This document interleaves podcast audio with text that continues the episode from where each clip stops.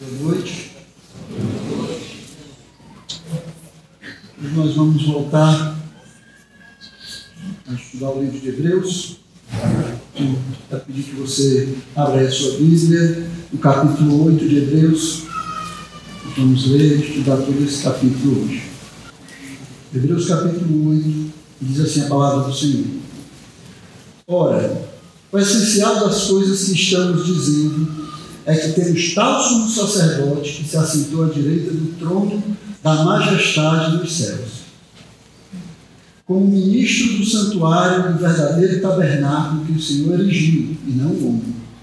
Pois todo sumo sacerdote é constituído para oferecer dons e sacrifícios. Por isso, era necessário que também esse sumo sacerdote tivesse o que oferecer. Se ele estivesse na terra, nem mesmo sacerdote seria, visto existirem aqueles que oferecem os dons segundo a lei. Estes ministram em figura e sombra das coisas celestiais, assim como Moisés foi divinamente instruído quando estava para construir o tabernáculo, pois Deus disse: Tenha cuidado para fazer tudo de acordo com o modelo que foi mostrado a você no monte. Mas agora Jesus obteve um ministério tanto mais excelente quanto é também mediador de superior aliança, instituída com base em superiores promessas.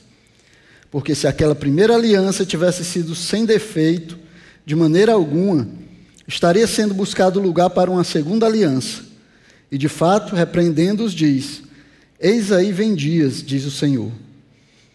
E firmarei nova aliança com a casa de Israel e com a casa de Judá não segundo a aliança que fiz com seus pais, no dia em que os tomei pela mão para os tirar da terra do Egito. Pois eles não continuaram na minha aliança, e eu não dei atenção a eles, diz o Senhor. Porque esta é a aliança que farei com a casa de Israel, depois daqueles dias, diz o Senhor. Imprimirei as minhas leis na mente deles, e as inscreverei sobre o seu coração, e eu serei o seu Deus, e eles serão o meu povo. E não ensinará jamais cada um ao seu próximo, nem cada um ao seu irmão, dizendo: Conheça o Senhor, porque todos me conhecerão, desde o menor até o maior deles. Pois para com as suas iniquidades usarei de misericórdia, e dos seus pecados jamais me lembrarei. Quando ele diz nova aliança, torna antiquada a primeira. Ora, aquilo que se torna antiquado e envelhecido está prestes a desaparecer. Curva a sua cabeça, vamos orar pedindo a bênção de Deus sobre esse nosso tempo aqui. Senhor Deus, Pai Santo, nós estamos aqui diante de Ti, Senhor, com a Tua palavra aberta na Tua presença. Queremos clamar, Senhor, que o Senhor nos abençoe com conhecimento da Tua palavra, Pai. Nos ajude a compreendermos a Tua vontade, o que o Senhor deseja nos ensinar, o que o Senhor quer transmitir aos nossos corações. Que nós possamos guardar esse ensinamento, Senhor, guardar aquilo que o Senhor tem para nós e vivermos, Senhor, de acordo com a tua vontade, para a glória e honra do teu santo e poderoso nome. Nós te pedimos assim, Senhor, no nome de Jesus Cristo, teu filho. Amém. Então, certa vez, eu ouvi um senhor casado há muito tempo que ele dizia que o que sustenta um casamento é, não é a paixão, não é, não é o sexo, não é o dinheiro, apesar de existirem muitos casamentos aí que são, existem por causa do dinheiro, mas não é isso. E não é nem mesmo o amor que sustenta um casamento. Então, segundo aquele senhor, o motivo de estar casado há tanto tempo, na época que ele falou isso, ele estava completando 60 anos de casado, o motivo era a aliança que ele tinha feito, era o pacto, era o acordo que no qual ele tinha se comprometido. Era isso que segurava o seu casamento, era isso que mantinha o seu casamento, era isso que tinha dado tanto tempo ao seu casamento. E isso é uma maneira interessante, é, e eu diria até bíblica, né, de nós olharmos uma aliança, especialmente a aliança do casamento. Né? Quando nós falamos de aliança, nós, quando nós falamos de casamento, nós entendemos que o casamento realmente é sustentado pela aliança feita diante de Deus e diante dos homens. Mas que aquele senhor, presunçosamente, ele deixou de lado na análise dele a respeito da longevidade do seu casamento, é que para seres humanos pecadores é impossível manter inquebrável uma aliança ou um pacto. É impossível manter as alianças feitas, é impossível continuar nos acordos e nos pactos que eles fazem. Porque o coração corrompido do homem, ele é inconstante, ele é instável e não é digno de confiança. E assim, os termos de um acordo que foi feito, de um pacto que foi feito, que no momento em que foi fechado parecia um, um acordo vantajoso, parecia é, que tinha hum, meios vantajosos naquele acordo, mais tarde eles vão parecer impossíveis de serem mantidos. Vai parecer que nunca foi feito aquele acordo daquela maneira. A pessoa vai pensar como eu consegui acordar nessas coisas, como eu, eu fiz esse tipo de acordo.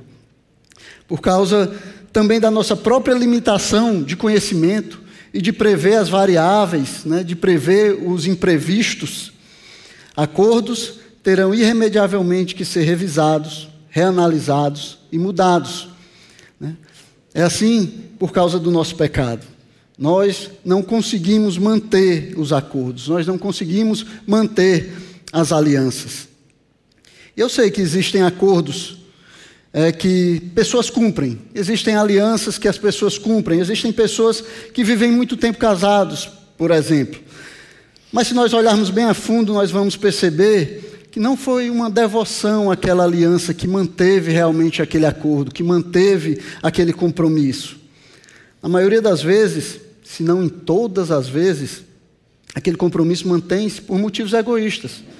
Motivos egoístas que nós podemos citar vários talvez o hábito de estar junto, né, o hábito de estar naquele acordo já há bastante tempo, os problemas envolvidos em des, des, desmanchar ah, aquele acordo, aquele pacto, aquela aliança, as perdas envolvidas com isso, a pessoa pensa, ah, o que, que eu vou perder, o que, que eu não vou mais ter.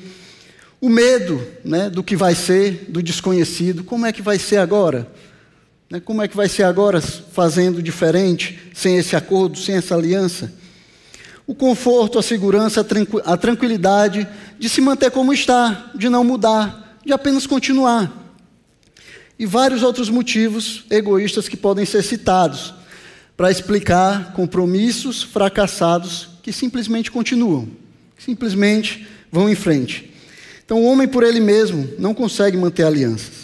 O homem não consegue sozinho se manter fiel, não consegue seguir adiante nos pactos e nos acordos que ele faz. Mas imagine como seria se nos fosse dado o poder para nos mantermos eternamente fiéis aos termos de uma aliança. Imagine como seria se, de alguma forma, nós recebêssemos poder para nos mantermos fiéis às alianças que fazemos.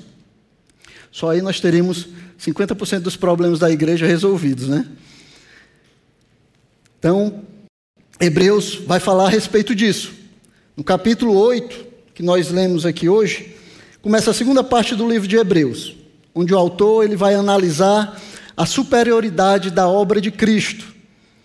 Ele já falou da superioridade da pessoa de Cristo, mas Jesus Cristo, Filho de Deus, ele também é superior na sua obra redentora. Ele é superior, além de ser superior na sua pessoa, na sua dignidade, ele é superior na sua obra. E esse texto que nós lemos, ele fala de alianças. Fala de uma aliança que é tão superior que ela não nos dá apenas obrigações para nós cumprirmos, mas nos dá também o poder para cumprir essas obrigações. Ela nos capacita a vivermos de acordo com os, nossos, com os termos que ela coloca diante de nós. A antiga aliança se tornou obsoleta porque ela não podia fazer com que os participantes dela cumprissem os seus requerimentos. Nós já vimos isso aqui enquanto estudamos Hebreus. Mas não é porque havia um problema com a lei de Deus, não é que havia um problema na aliança que Deus fez. Mas havia um problema na experiência do homem com relação à lei. Havia um problema na experiência do homem com a lei. Havia um problema no coração do homem. O coração do homem corrompido não conseguia cumprir a lei. E aí, essa aliança ela se tornou obsoleta, porque ela não conseguia fazer com que o homem a obedecesse, com que os homens seguissem por ela. Como Paulo vai descrever lá em Romanos, capítulo 7, quando ele fala da experiência de um judeu piedoso, tentando cumprir a lei, mas vendo que não era capaz de fazer isso. E é um texto interessante, eu queria que vocês fossem lá para a gente ver. Romanos capítulo 7, a partir do versículo 7, Paulo diz assim: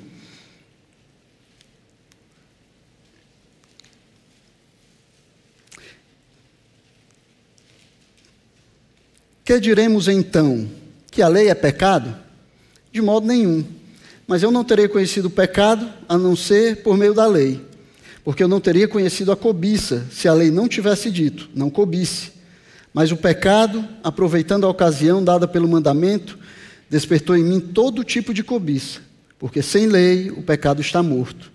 Houve um tempo em que sem a lei eu vivia, mas quando veio o mandamento, o pecado reviveu e eu morri.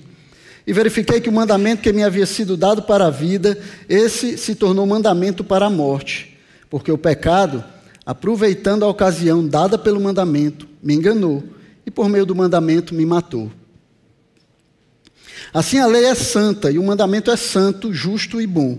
Então aquilo que é bom se tornou morte para mim? De modo nenhum. Pelo contrário, o pecado, para, para mostrar-se como pecado, por meio de uma coisa boa, causou-me a morte a fim de que, pelo mandamento, o pecado mostrasse toda a sua força de pecado. Porque bem sabemos que a lei é espiritual, eu, porém, sou carnal, vendido à escravidão do pecado. Porque nem mesmo compreendo o meu próprio modo de agir, pois não faço o que prefiro, e sim o que detesto. Ora, se faço o que não quero, concordo com a lei que é boa. Neste caso, quem faz isso não sou eu, mas o pecado que habita em mim. Porque eu sei que em mim, isto é, na minha carne, não habita bem nenhum, pois o querer o bem está em mim, mas não o realizá-lo. Então, aquele, aquelas pessoas que viviam debaixo da antiga aliança, que viviam debaixo da lei, elas tentavam, elas corriam, elas se esforçavam para cumprir aquilo que a lei mandava, mas elas não conseguiam, porque a lei, apesar de mostrar o pecado do homem, apesar de mostrar que o homem era pecador, ela não conseguia fazer o homem obedecer. A antiga aliança ela não podia transformar o coração do homem, não podia fazê-lo obedecer, mesmo com todos os juízos que eram aplicados às transgressões cometidas à lei. Por isso foi necessária uma nova aliança, que não só mudasse o comportamento dos homens, mas transformasse o seu coração, transformasse o homem de dentro para fora. É dessa aliança que o autor de Hebreus vai falar aqui. É essa aliança da qual Jesus é o mediador. É essa aliança que é eficaz para mudar não só o exterior, mas também o interior dos homens. É essa aliança que faz o coração do, que transforma o coração do homem e faz ele obedecer à vontade de Deus. E aí ele vai começar aqui com uma recapitulação do que ele disse até agora, do que ele ensinou a respeito da superioridade de Cristo, a respeito da superioridade da pessoa de Cristo. E os primeiros cinco versículos desse capítulo são a, a transição são essa transição da superioridade de, de Cristo para a superioridade da obra de Cristo. E é, ele vai mostrar que Cristo, Jesus Cristo, ele é superior não apenas em sua pessoa, sua dignidade, seu poder, sua posição, mas também em sua obra, naquilo que ele veio fazer em favor dos homens. E aí ele começa dizendo: ora, o essencial das coisas que estamos dizendo, ou seja, o resumo, né, o principal, o que vocês devem guardar de tudo isso, o que deve ser o foco de vocês em tudo isso que foi ensinado até aqui. Então, o autor ele está aqui trazendo de volta a atenção dos leitores para o que já foi dito a respeito da superioridade de Cristo, a respeito da superioridade da pessoa de Cristo, a respeito do seu caráter superior, a respeito de como ele é o melhor, ele é o melhor da vida. E então ele vai dizer também qual é o principal, né? o que, é que deve ser mantido, o que, é que nós devemos perceber aqui. E ele diz: temos tal sumo sacerdote. Ora, o essencial dessas coisas que estamos dizendo é que temos tal sumo sacerdote. Ou nós temos tal, tão grande sacerdote, o sacerdote de um tipo tão superior.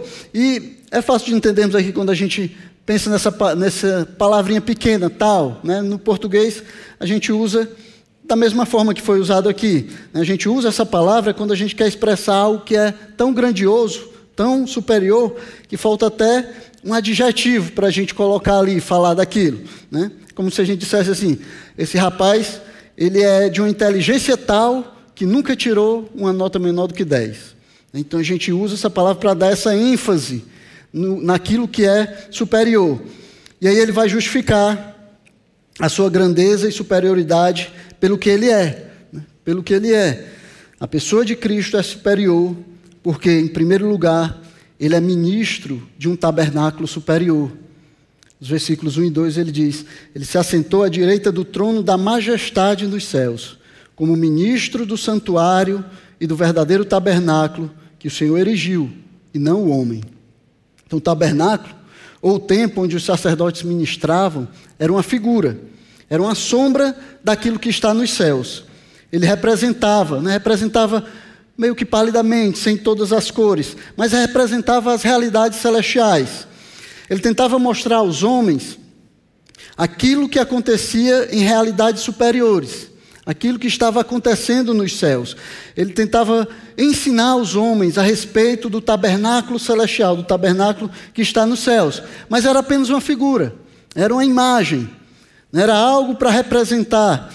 E muitos dos sacerdotes que estavam ali ministrando nem sequer entendiam, nem entendiam o que eles estavam fazendo, o que eles estavam representando, como ficou demonstrado com a rejeição deles ao Messias, a rejeição deles a Jesus.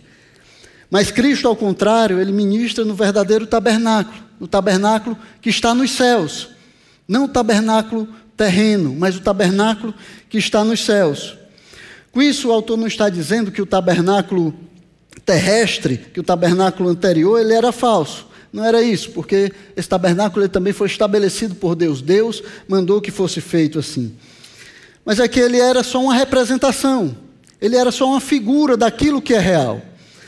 Então, assim como uma cópia, apesar de representar bem um documento, ela mostrar aquele documento, apesar disso ela não ser verdadeira, ela não ser o documento verdadeiro, assim também esse tabernáculo, ele não era o tabernáculo verdadeiro. Ele era a representação daquilo que é real. O verdadeiro tabernáculo, que está sendo dito aqui pelo autor aos Hebreus, o verdadeiro tabernáculo está nos céus, onde Cristo vive, assentado à destra do Pai, lá onde ele ministra em favor daqueles que decidiram seguir a ele. Lá está o verdadeiro tabernáculo, porque é lá que Deus está. E é isso que é um tabernáculo. É um lugar onde a glória de Deus habita. Isso é o verdadeiro tabernáculo. Na antiga aliança, existia um tabernáculo que representava a habitação de Deus. E dentro desse tabernáculo ficava uma arca que representava a presença de Deus. Essas coisas eram figuras daquilo que acontecia no céu. Isso era para representar, para demonstrar aos homens o que acontecia no céu. Mas agora nós temos um sacerdote que ministra na presença de Deus, não em uma representação, não em uma figura daquilo que é verdadeiro, mas no verdadeiro tabernáculo tabernáculo onde um dia nós também estaremos, onde um dia estarão todos aqueles que servem a Cristo, que decidiram seguir a Cristo como seu Senhor e Salvador. É o que diz Apocalipse 21, capítulo 3. O autor diz assim: Então ouvi uma voz forte que vinha do trono e dizia: Eis o tabernáculo de Deus com os seres humanos. Deus habitará com eles, eles serão povos de Deus, e Deus mesmo estará com eles e será Deus deles. Então, o tabernáculo terrestre ele era apenas uma figura, uma representação do verdadeiro. Cristo, ele ministra no verdadeiro tabernáculo. Cristo, ele ministra no tabernáculo celestial, à destra de Deus. Cristo é o ministro desse tabernáculo superior, verdadeiro, do qual o antigo era apenas uma sombra. Então, ele é superior por causa disso. Mas a pessoa de Cristo ele também é superior, o autor vai relembrar aqui aos seus ouvintes, porque ele é um ministro de uma ordem superior, porque ele ministra em uma ordem superior. E nós já falamos bastante da ordem de Melquisedeque nas pregações anteriores, né? como ela é superior à ordem de Arão, à ordem levítica. Nós já falamos muito sobre isso. Mas aqui o autor ele vai destacar também o fato de Cristo ter oferecido algo superior, de ter oferecido um sacrifício superior, de ter oferecido uma oferta superior àquela que era oferecida pelos sacerdotes levitas. Ele diz: todo sumo sacerdote é constituído para oferecer dons e talentos. Esse era o trabalho do sacerdote. Os sacerdotes ofereciam seus talentos, seu trabalho, seu serviço em favor do povo. Eles ofereciam os sacrifícios que o, pró que o próprio povo trazia para ser ofertado a Deus. Então o povo trazia aquele sacrifício, colocava nas mãos do sacerdote ele apresentava a Deus em favor do povo. O povo ofertava o sacrifício e o sacerdote apresentava a Deus. Esse sacrifício ele também era figurativo, era representativo, né, era temporário, por isso ele precisava ser repetido várias vezes. Ele apontava para algo maior. Mas Cristo ofereceu um sacrifício superior. Não, não foi uma oferta trazida pelo povo e dada para ele para que ele apresentasse a Deus. Não foi nada que ele tomou de ninguém para ofertar a Deus. Ele ofereceu a si mesmo e se ofereceu de uma vez por todas, o justo pelos injustos. Ele ofereceu o sacrifício eterno, que não precisa ser repetido. Ele não recebeu de ninguém essa oferta. Ele mesmo se ofertou em sacrifício em favor dos homens. E assim, ele apagou de uma vez por todas o escrito de dívida que constava contra nós. Ele cravou na cruz do Calvário aquele escrito que era contrário a nós, porque nós éramos pecadores. Ele é um sacerdote superior porque o seu sacrifício é superior, porque o seu sacrifício é eficaz. Ele cumpre aquilo que diz cumprir. O seu sacrifício é eterno e é divino. Então nós não precisamos mais de sacrifícios, nem de obras mortas. Não precisamos lutar para conquistar a graça de Deus. Nós não precisamos mais nos esforçar e ofertar sacrifícios a Deus para sermos recebidos diante dele. Cristo ofereceu o sacrifício superior, o sacrifício definitivo. Ele ofereceu de uma vez por todas. Por isso, ele é superior aos sacerdotes levíticos, por isso ele é superior naquilo que ele ofertou. Mas o autor também lembra que a pessoa de Cristo é superior porque ele ministra nas coisas reais, não nas que são sombras, como acontecia com os sacerdotes da antiga aliança. Jesus é superior em sua pessoa porque ele ministra nas coisas que são reais, não nas que são sombras, não nas que são representações. Versículo 5 diz assim: Estes ministram em figura e sombra das coisas celestiais. Era assim que acontecia com os sacerdotes levíticos. Eles ministravam em sombra, ministravam numa representação. Eles representavam para o povo aquilo que era real, aquilo que estava nos céus. Tudo na antiga aliança era sombra e figura das coisas que são reais, das coisas que são celestiais. Elas representavam uma realidade superior, uma realidade melhor. Elas apontavam os homens para aquilo que é melhor. E elas nunca deveriam ter sido tomadas como permanentes. As pessoas não deveriam acreditar que aquilo deveria ser feito permanentemente, para sempre, na eternidade. Não, eram apenas sombras, representações. O próprio Moisés, quando estava construindo um, tabernáculo, que representava algo maior, algo melhor, foi instruído a respeito disso. E aqui o autor fala sobre isso, né, citando o Êxodo 25, 40. Ele diz: tenha cuidado para fazer tudo de acordo com o modelo que foi mostrado a você no monte. Então, aquele tabernáculo que deveria ser construído por Moisés, pelos judeus, era uma representação de um modelo superior, de um modelo maior. Ele tinha que ser cuidadoso para representar fielmente aquilo que ele tinha visto quando estava no monte, aquilo que, que tinha sido revelado a ele, para que os homens, ao ver aquilo, os judeus, eles pudessem compreender as coisas celestiais, para que as pessoas pudessem compreender bem o que Deus estava revelando a elas. Mas eram apenas sombras, apenas, representações. Os crentes hebreus, se vocês lembram, eles estavam querendo cometer a loucura de voltar para a sombra, para a figura, para a representação e deixar aquilo que era real e perfeito. Eles estavam querendo voltar atrás, achando que lá era mais seguro para eles, achando que voltando para as coisas do judaísmo, eles estariam mais seguros. Era como se eles estivessem querendo sair da casa e voltar para o projeto, sair do carro e voltar para o desenho. Eles achavam que fazendo assim eles poderiam continuar servindo a Deus e continuarem seguros debaixo do judaísmo. E para o nosso autor, isso não fazia sentido nenhum. Não fazia sentido nenhum o que eles estavam querendo fazer. Então eles precisavam cair em si, eles precisavam voltar à razão, eles precisavam abrir os olhos e olhar para Cristo e ver que Ele era superior, que não existe nada fora de Cristo, que não existe salvação fora de Cristo. Eles precisavam permanecer em Cristo. Então, como se ele dissesse a superioridade de Cristo, né, se a superioridade da sua pessoa aos anjos, a Moisés, aos sacerdotes, à lei, tudo que a gente viu antes, se essas coisas ainda não são suficientes para fazer com que vocês entendam isso, para fazer com que vocês entendam que vocês já estão naquilo que é perfeito, então ele agora vai oferecer algo mais. Não é só Cristo que é superior, não é só a pessoa de Cristo que é superior, mas também a sua obra. Aquilo que ele fez em favor do homem é superior.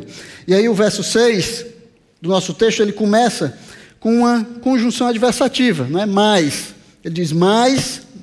Essa conjunção aqui é para mostrar que, ao contrário do que os crentes hebreus eles pudessem estar pensando, Cristo não é superior só na sua pessoa, não é só isso que já foi dito aqui, tem muito mais. Cristo é superior também na sua obra. Existem muitos outros motivos e argumentos que ele pode falar a respeito de Cristo para mostrar que ele é superior e que eles deveriam se manter em Cristo, que eles deveriam continuar seguindo a Cristo, que eles não deveriam pensar em voltar atrás.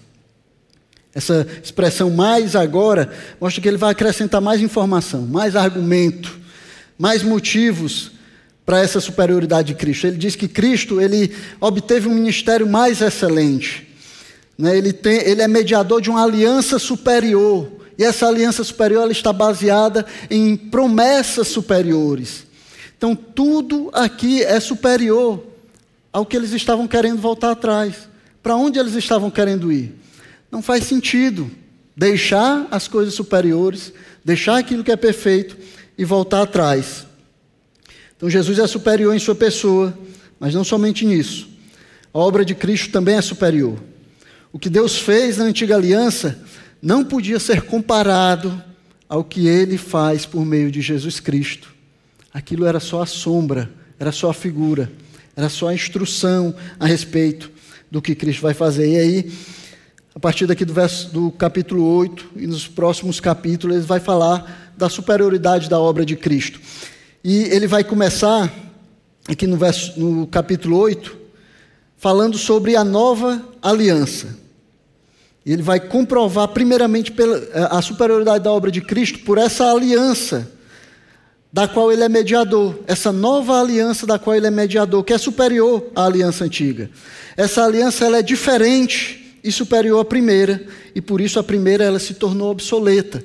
Por isso a primeira se tornou sem eficácia se tornou sem sentido, ela deveria ser deixada lá. Nós deveríamos caminhar para frente, para essa nova aliança, como ele diz no verso 7. Porque se aquela primeira aliança tivesse sido sem defeito, de maneira alguma estaria sendo buscado lugar para uma segunda aliança. Então, se aquela aliança onde vocês estavam antes, ela não tivesse defeitos, ela pudesse realmente reconciliar o homem com Deus, ela pudesse conduzir o homem a Deus, reatar o relacionamento de Deus com os homens, não teria sido procurado uma outra aliança que pudesse fazer isso. Mas ela falhou em restabelecer o relacionamento entre o homem e Deus. E por isso, Deus trouxe uma nova aliança. Então, a antiga aliança ela era falha, porque não podia fazer o povo obedecê-la. Mas a nova aliança é diferente, porque ela não diz apenas o que nós devemos fazer, mas também nos dá poder para obedecê-la, nos dá poder para fazermos aquilo que ela nos diz, ela nos dá poder para nós seguirmos segundo os seus preceitos. E, para mostrar a superioridade da nova aliança, o autor ele vai citar o texto de Jeremias, capítulo 31, versículos 31 a 34. Né? Eu não vou ler com vocês, porque o que a gente leu aqui já é exatamente o que está lá no texto de Jeremias. Jeremias 31, do 31 ao 34, fala exatamente o que ele falou aqui dos versos 8 até o 12. Então ele faz isso tanto para mostrar que o Antigo Testamento ele já falava dessa nova aliança, ele já prometia uma nova aliança, isso já tinha sido profetizado e prometido antes, como também para mostrar que as promessas relacionadas a ela, relacionadas a essa nova aliança, são promessas superiores, promessas que não podem ser comparadas com aquelas que estavam na aliança anterior. Elas são superiores, essas promessas, porque têm efeitos superiores, têm efeitos eternos, têm efeitos muito melhores do que aqueles da antiga aliança. E aí ele começa dizendo que essa aliança não é apenas uma renovação da anterior, né? não é só uma, um update na aliança anterior. Ele diz que é uma nova aliança. No verso 8, ele diz: é uma nova aliança. Essa aliança é diferente da antiga. Né? Ela não é, como ele diz aqui, segundo a aliança que eu fiz com seus pais. Não é segundo aquela aliança, é diferente dela. E a principal diferença dessa nova aliança é que aqueles que participam dela permanecem fiéis a ela, permanecem fiéis até o fim, diferente da anterior, que ele diz: eles não continuaram na minha aliança. Essa aliança ela vai ser diferente daquela que eu fiz com os pais de vocês, porque lá eles não permaneceram nela, eles não continuaram nessa aliança. Essa aliança que eu vou fazer com vocês, vocês vão continuar nela até o fim, vocês vão permanecer fiéis a essa aliança. E por que os participantes dessa nova aliança eles permanecerão fiéis a ela? O que é diferente nela que torna as pessoas fiéis, que torna os homens fiéis a essa aliança? Então ele vai nos dar aqui nesse texto pelo menos quatro motivos. Porque aqueles que participam da nova aliança, eles são fiéis, eles permanecem fiéis a ela, eles continuam até o fim. Primeiro motivo, que no verso 10, ele diz que essa aliança é superior porque ela é uma lei interior e não apenas exterior. Ele diz assim: Porque esta aliança que farei com a casa de Israel, depois daqueles dias, diz o Senhor. Porque esta é a aliança que farei com a casa de Israel depois daqueles dias, diz o Senhor. Imprimirei as minhas leis na mente deles e as inscreverei sobre o seu coração. Então essa nova aliança ela será impressa nas nossas mentes, ela será escrita nos nossos corações. E apesar de ser parecida e conter muitos elementos da antiga, a nova aliança, em essência, ela é diferente da primeira. Ela é superior à primeira.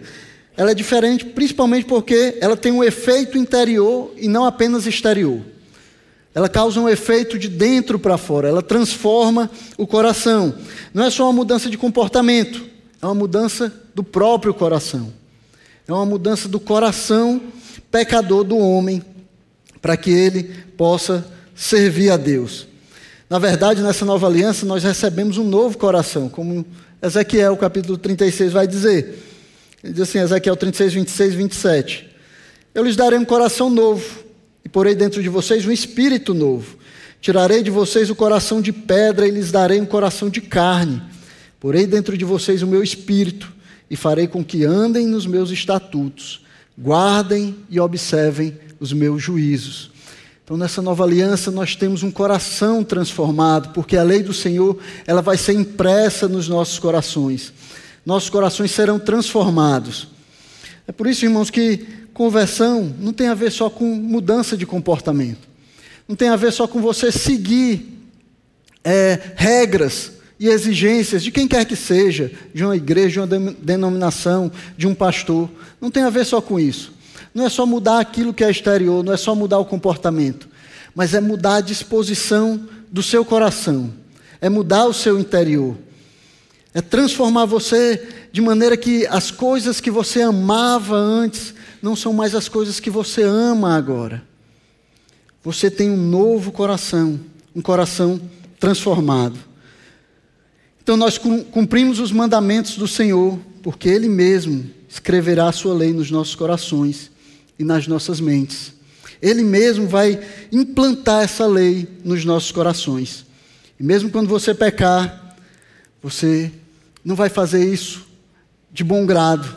Você vai entender que está pecando. Isso não vai ser normal para você. A sua consciência redimida, ela não vai olhar para o mal e sentir prazer nele. Você não vai permanecer no mal e desejar o mal e querer continuar no mal, querer continuar no pecado. A lei de Deus escrita no seu coração, vai te acusar, vai te lembrar constantemente de quem você é, a quem você deve obediência e a quem você deve se submeter.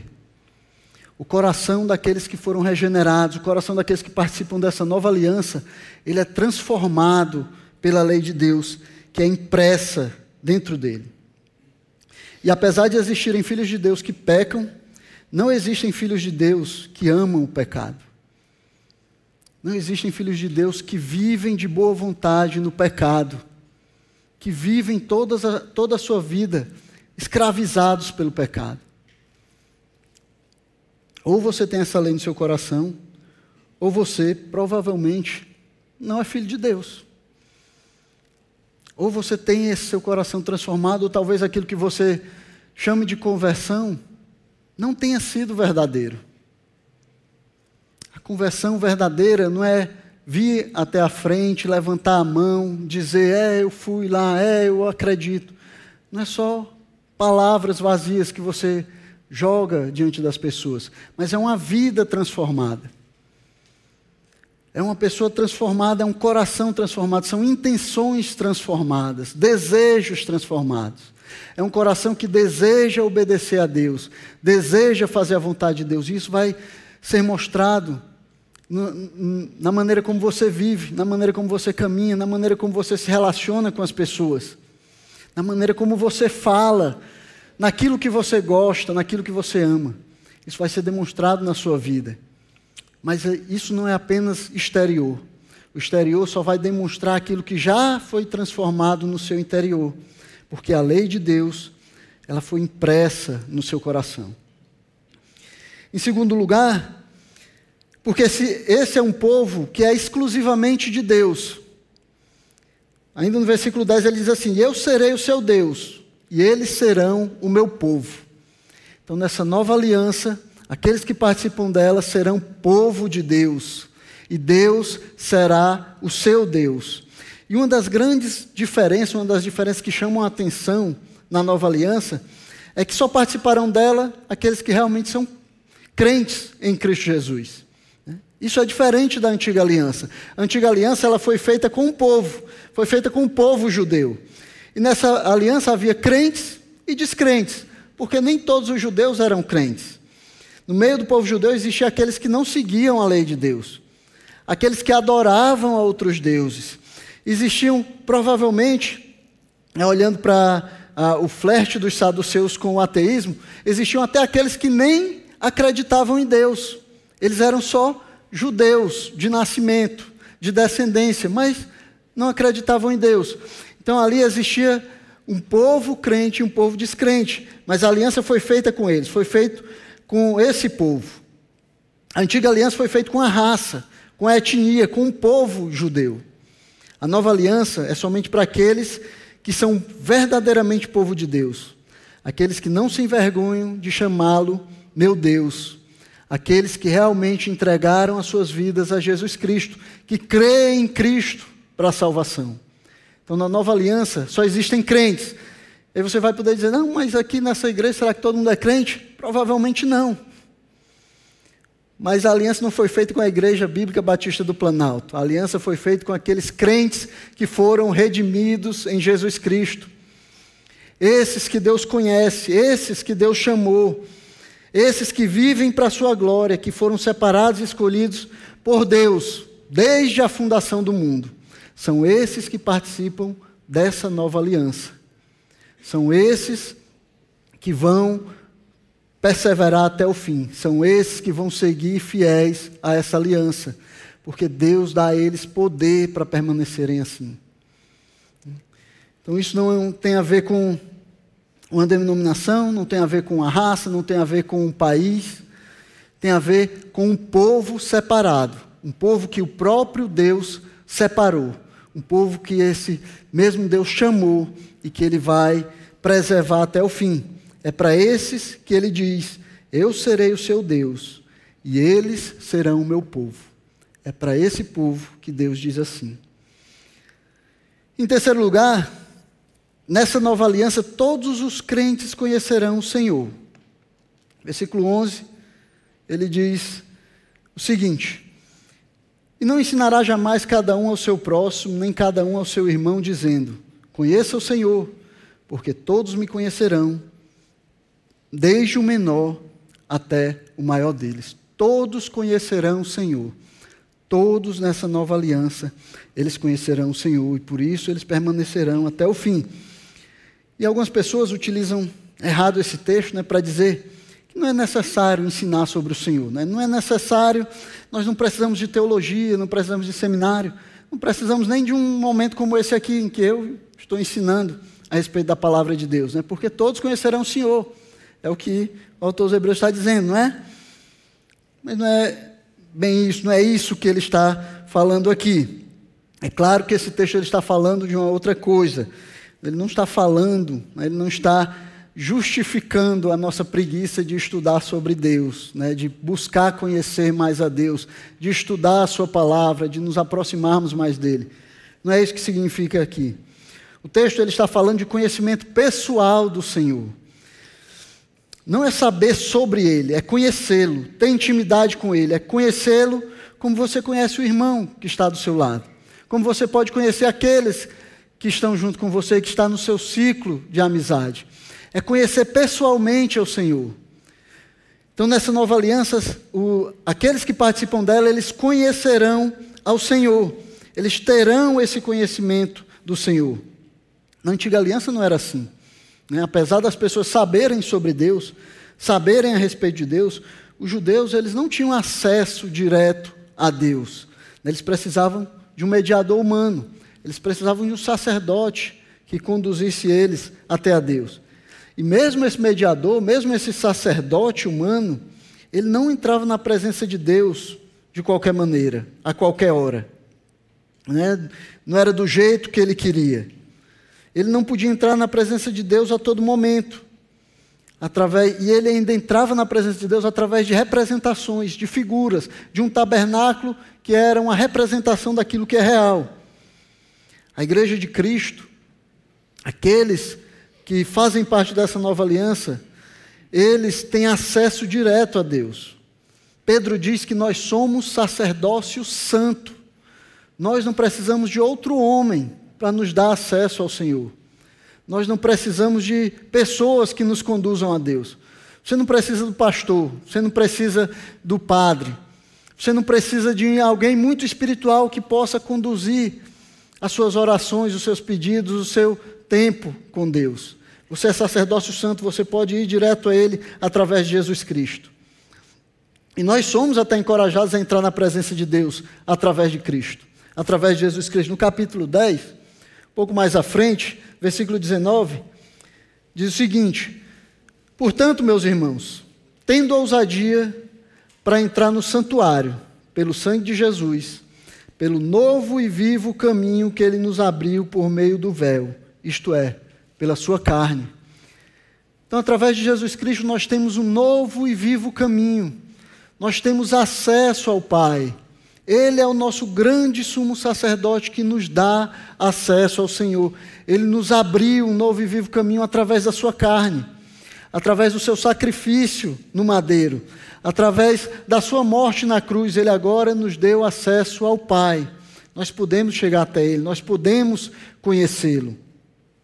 Nós conhecemos o Senhor, nós temos acesso a Ele. Mas é verdade também que ele ainda não, não se manifestou completamente aquilo que nós iremos conhecer. Então nós não podemos ver ele ainda como nós poderemos ver um dia. Nós não podemos conhecer ele ainda completamente como nós poderemos conhecê-lo completamente um dia. Mas um dia, aqueles que participam dessa nova aliança verão ele face a face. Como Paulo disse, agora nós vemos por espelhos, Agora nós vemos de maneira meio embotada, não conseguimos ver tudo. A nossa natureza pecaminosa que ainda habita em nós ainda mantém essa distância. Mas a promessa é que um dia nós estaremos face a face na presença dele. Nós o conheceremos como nós também somos conhecidos. Nós estaremos diretamente na presença do Senhor. Nós podemos, poderemos conhecê-lo como ele nos conhece, mas isso é uma bênção dessa nova aliança. Essa nova aliança da qual Cristo Nosso Senhor, ele é um mediador. Por isso a obra dele é superior à, à obra anterior. Por isso a sua a, a nova aliança é superior à aliança anterior, porque nós podemos conhecer a Deus.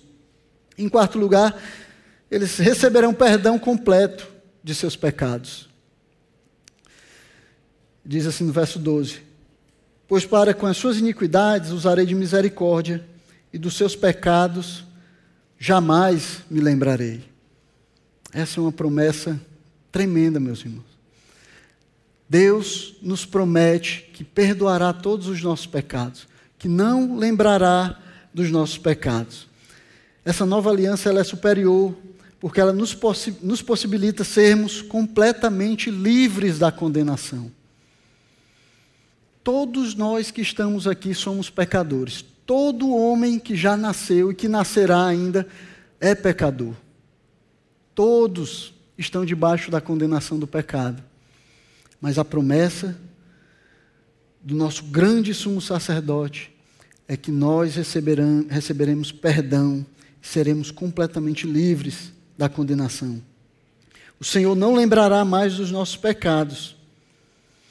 Isso não significa, como a gente viu mais cedo na escola dominical, né, quem estava aqui já viu, pegou um spoiler aí, mas isso não significa que ele vai esquecer. Né? Não significa que vai ter alguma, que tem alguma falha na mente de Deus, né, que por algum problema na sua mente, nos seus neurônios, ele vai é, ter uma falha de memória e vai esquecer dos nossos pecados.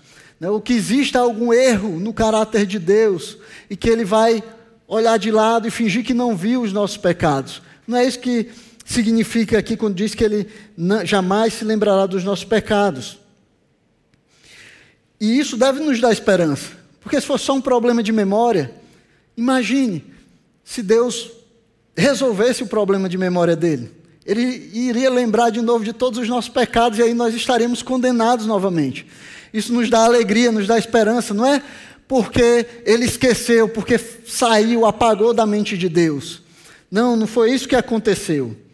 O que está sendo dito é que o Senhor, deliberadamente, conscientemente, intencionalmente, decide não trazer à memória, não trazer à tona, não lançar nos nossos rostos os, os nossos pecados. Ele decidiu, mesmo sabendo tudo que nós fizemos, mesmo que os nossos pecados, todos eles estejam diante dele, mesmo que ele conheça detalhadamente todos os nossos pecados, ele decidiu deliberadamente não trazer à tona esses pecados, não colocar diante de nós esses pecados. Ele decidiu não lembrar, ele decide não nos tratar baseado nos nossos pecados. Ele decide não nos tratar como pecadores por causa de Jesus Cristo, que morreu e levou sobre ele as nossas iniquidades. O Senhor não se lembrará dos nossos pecados, porque ele decidiu nos perdoar de todos os nossos pecados. E aí eu não sei como é que você compreende essas coisas, eu não sei se você entende tudo o que isso quer dizer, eu nem sei se eu mesmo entendo tudo o que isso quer dizer. Mas o perdão dos nossos pecados é o motivo de porque todas as outras bênçãos da nova aliança são possíveis. É só porque nós fomos perdoados dos nossos pecados que todo o resto é possível. É porque Ele nos tornou justos em Cristo que nós podemos conhecê-lo, ter a Sua lei escrita no nosso coração, chamá-lo de nosso Deus e ter esperança de ser o seu povo. É porque Ele perdoou os nossos pecados que nós podemos estar na presença dEle, podemos participar dessa nova aliança é por causa do perdão dos nossos pecados. E esse perdão de pecados, ele só é possível pela morte e ressurreição de Jesus Cristo. Por causa da obra perfeita do Filho de Deus. É porque ele veio a esse mundo, morreu em nosso lugar e hoje intercede por nós que nós podemos ser considerados santos diante de Deus. Podemos ser considerados participantes dessa nova aliança nós podemos ser considerados povo de Deus e ter a esperança de um dia estarmos com Ele, um dia nos encontrarmos com Ele, com ele e conhecê-lo assim como Ele é. É por causa de Jesus Cristo. Não é porque nenhum de nós aqui é melhor do que os outros que estão lá fora. Não é porque Deus nos achou melhores ou nos achou mais justos, mas é por causa de Jesus Cristo que morreu, deu a sua vida e recebeu sobre ele os nossos pecados. Recebeu a, a condenação que estava apontada para nós, estava dirigida a nós. Por isso, nós podemos ser, fazer parte dessa nova aliança para a qual o Senhor ele nos chama. Então, irmãos, é, eu acho que os leitores de Hebreus, lá do primeiro século, aquela igreja que recebeu essa carta, aprendeu muita coisa a respeito é, de Cristo, da superioridade da obra de Cristo, da superioridade dessa nova aliança prometida por Deus. Mas nós também podemos aprender muitas coisas. Podemos aplicar isso nas nossas vidas de muitas maneiras. Em primeiro lugar, isso aqui nos ensina a respeito do Antigo Testamento, que nós devemos amar o Novo Testamento, devemos conhecer o Antigo Testamento, devemos estudar o Antigo Testamento, porque é de lá que vêm as promessas, é lá que estão baseadas, fundamentadas as promessas que foram feitas a nós. É lá no Antigo Testamento que nós vemos a primeira vez a promessa dessa nova aliança. É lá que estão os exemplos que nós devemos seguir e também aqueles que nós não devemos seguir, aqueles que nós devemos rejeitar. O Antigo Testamento ele fornece para nós esses exemplos. Por isso nós devemos estar estudando, lendo, devemos estar ser conhecedores do Antigo Testamento. Mas ao mesmo tempo, nos ensina também que nós devemos aprender a superar o Antigo Testamento. Então Deus deu essa antiga aliança como algo temporário, algo que era uma figura daquilo que viria depois. Nós não podemos voltar agora atrás, nós não podemos nos prender a coisas do Antigo Testamento, não podemos ficar pensando que as coisas judaicas elas têm um valor maior, que elas têm um valor místico, e por isso nós devemos é, voltar a elas. Não devemos ficar pintando o candelabro judeu atrás para dizer que somos mais espirituais do que os outros. Não. Não precisamos guardar o sábado porque está lá na lei dos judeus nem o domingo. O domingo, apesar de ser especial, é especial porque é o dia que nós decidimos nos reunir para louvar o Senhor. Mas é só isso.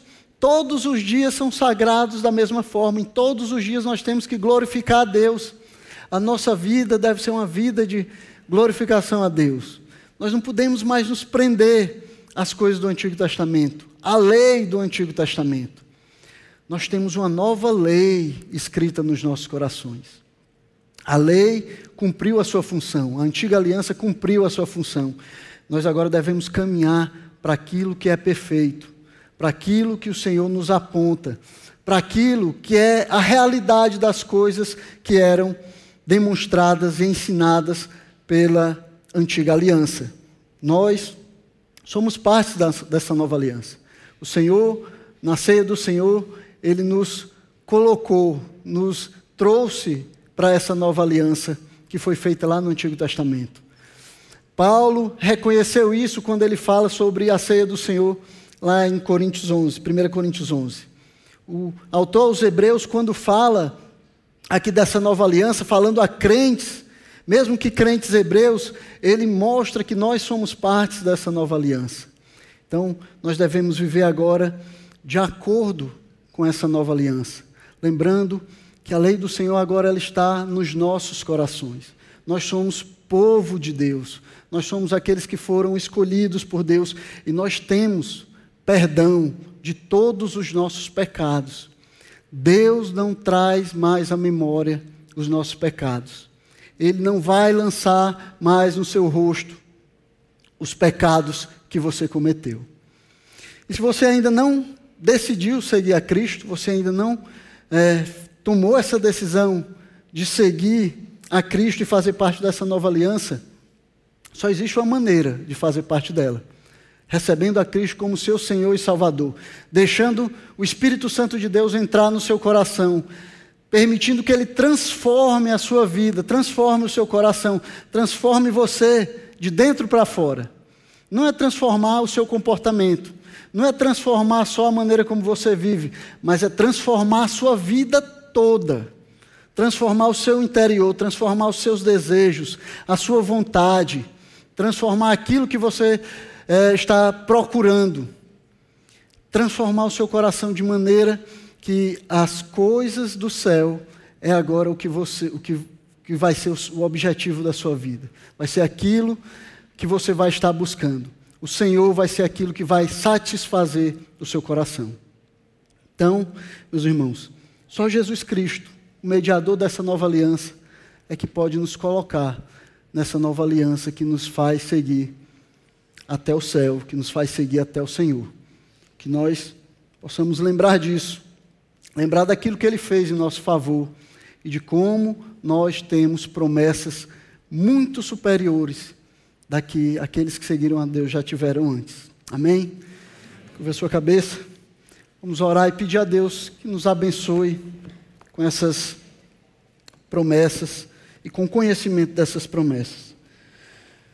Santo Deus e Pai, nós somos gratos a Ti, Senhor, gratos pela Tua bondade, misericórdia, o Teu amor. Gratos, Senhor, porque na nossa incapacidade, Senhor, de Te servirmos, de servirmos a tua lei, de obedecermos aos teus mandamentos, o Senhor nos deu, Senhor, uma nova aliança.